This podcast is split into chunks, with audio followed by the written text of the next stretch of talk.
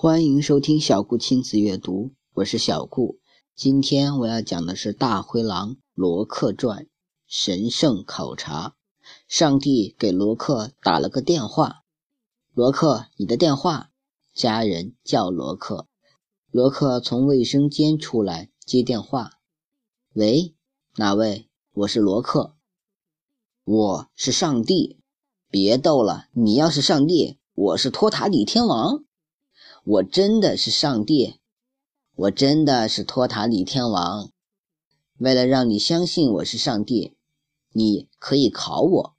现在马上下雨，窗外现在是万里晴空，雷鸣电闪，大雨倾盆。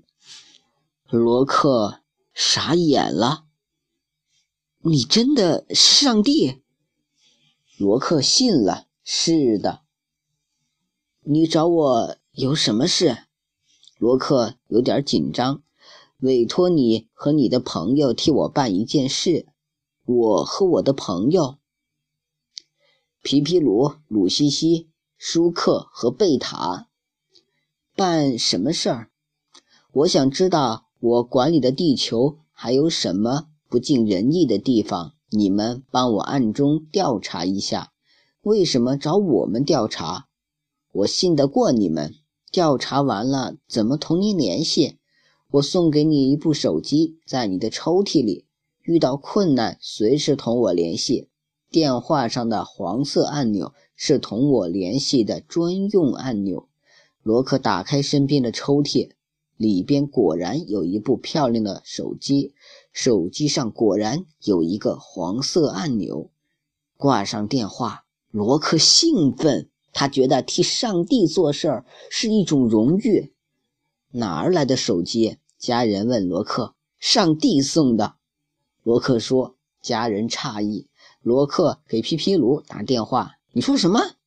皮皮鲁听罗克说是上帝委托罗克找自己的，以为听错了。是真的。我现在就通知鲁西西、舒克和贝塔去你家。咱们制定行动计划，罗克说：“你在梦游。”皮皮鲁猜测：“我现在去你家，你马上就相信了。”罗克挂电话。罗克驾车到皮皮鲁家，没把上帝带来。皮皮鲁一边给罗克开门，一边逗罗克：“上帝在这里。”罗克掏出上帝送他的手机，电话怎么是上帝？皮皮鲁笑，这是上帝送给咱们的，专门用来同他联系的电话。罗克一本正经，皮皮鲁撇嘴：“我给上帝打个电话，你就信了。”罗克按电话上的黄色按钮，电话通了。是上帝吗？我是罗克。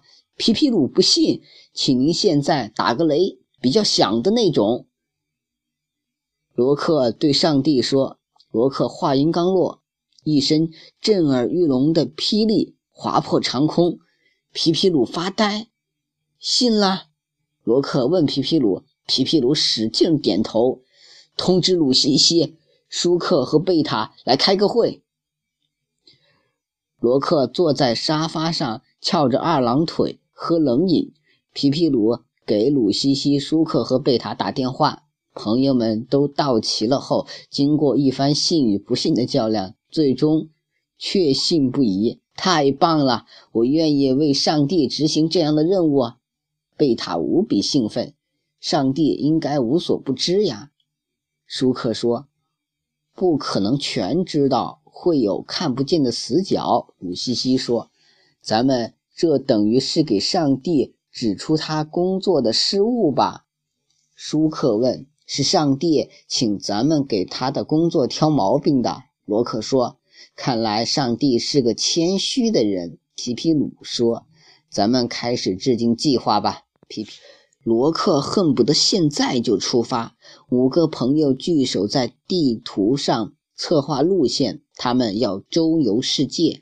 他们将乘坐各种交通工具到富国、穷国和。不穷不富国为上帝做考察，这是一次充满传奇色彩的旅行。三个月后，罗克、皮皮鲁、舒克、鲁西西和贝塔风尘仆仆地班师回朝。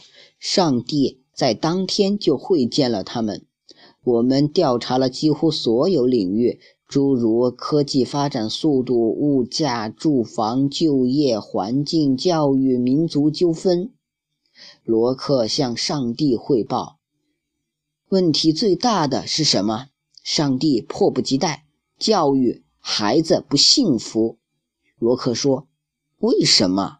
上帝问：“孩子。”从小学开始就通过考试竞争，最终竞争的目的是上大学，极其残酷，自杀的都有。皮皮鲁告诉上帝：“大学太少。”舒克说：“我应该怎么办？”上帝征求意见：取消小学、中学和大学之间的界限，就叫学校，一共十六个年级，一上到底。鲁西西建议取消考试、取消留级、取消家庭作业、取消所谓的重点学校和所谓的名牌大学。罗克说：“地球上的所有孩子到了上学年纪就入学，无忧无虑的上完十六年级，毕业参加工作。”皮皮鲁说：“很好，就照你们说的办。”上帝拍板。从什么时候开始？舒克问上帝。从明年吧。上帝说：“越快越好。”孩子们太苦了。罗克为民请愿。你们说从什么时候开始？上帝问。今天。罗克们异口同声。看来孩子们真是太惨了。好，就从今天开始。上帝说：“上帝保佑。”朋友们再次不约而同，辛苦你们了。我想送你们每位一件礼物，你们可以在地球上随便挑，包括国家。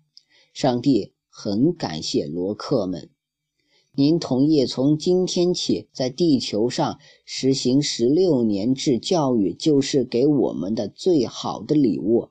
罗克说：“下辈子你不想投人胎？”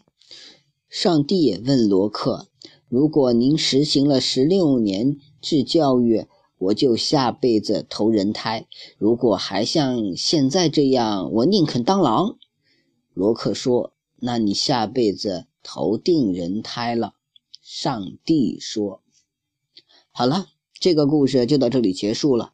希望大家能喜欢小顾的电台，谢谢大家的收听了。”记得要多多支持小顾哦。